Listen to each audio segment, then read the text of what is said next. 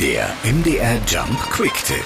Ja, also ein Mini-Gewächshaus ist auf jeden Fall kein Gewächshaus für Mini-Pflanzen, so viel ist schon mal klar. Ein Mini-Gewächshaus soll uns als Gärtner im Frühjahr so richtig durchzustarten und die Sorten, die man später pflanzen will, selber vorzuziehen. Also wie das funktioniert und wo dabei Fehler lauern, das erklärt jetzt unser gerne gärtnender Kollege Jan Schlegel. Jan, habe ich das schön gesagt? Und äh, wie gehe ich denn jetzt mit so einem Mini-Gewächshaus richtig um und wofür brauche ich überhaupt eins?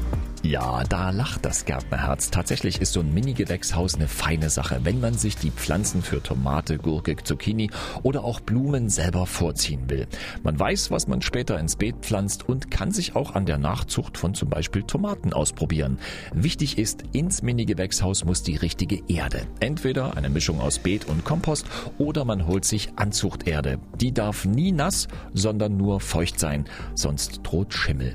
Dann kommt das Mini-Gewächshaus an eine Stelle, Stelle, wo es gleichmäßig warm und nicht zu hell ist.